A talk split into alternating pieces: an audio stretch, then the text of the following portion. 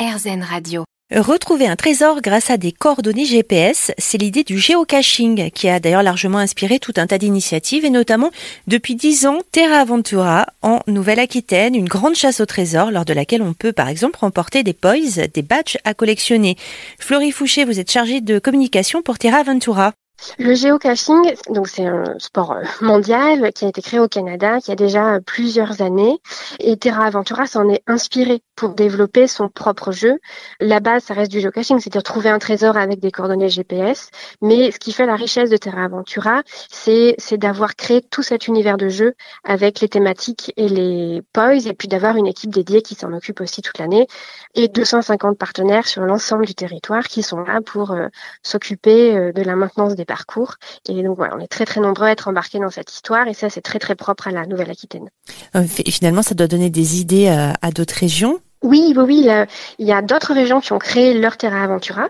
Donc il y a les trésors de Haute-Bretagne du côté de Rennes. Il y en a aussi dans les monts du Lyonnais.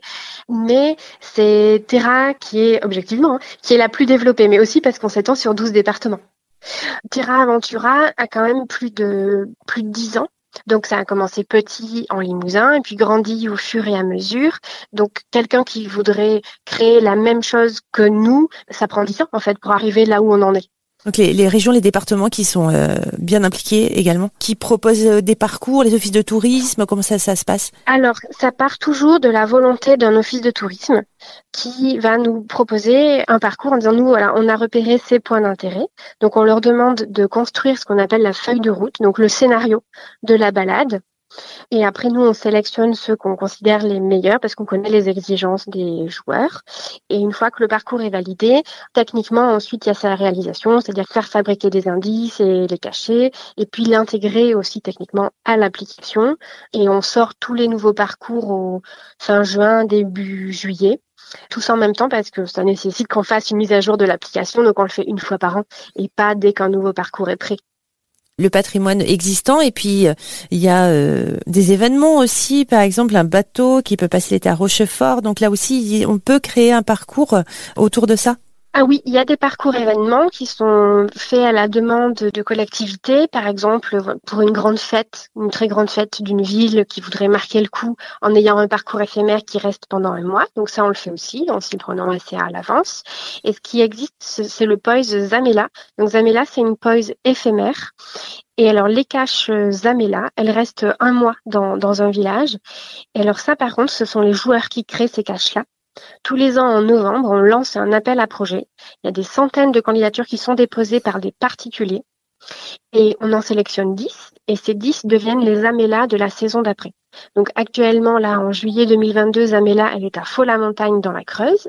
C'est l'équipe des faux trotteurs qui a créé cette cache. Ensuite, en août, elle sera à Nieul, à côté de Limoges, et à l'automne, à Ussac, en Corrèze. Et vous pouvez déposer vos candidatures au mois de novembre. C'est le concours Je crée ma cache. Si vous êtes choisi, votre parcours deviendra une Zamela l'année prochaine. C'est aussi euh, une communauté. C'est. Terra Aventura, c'est une communauté de joueurs qui est très importante.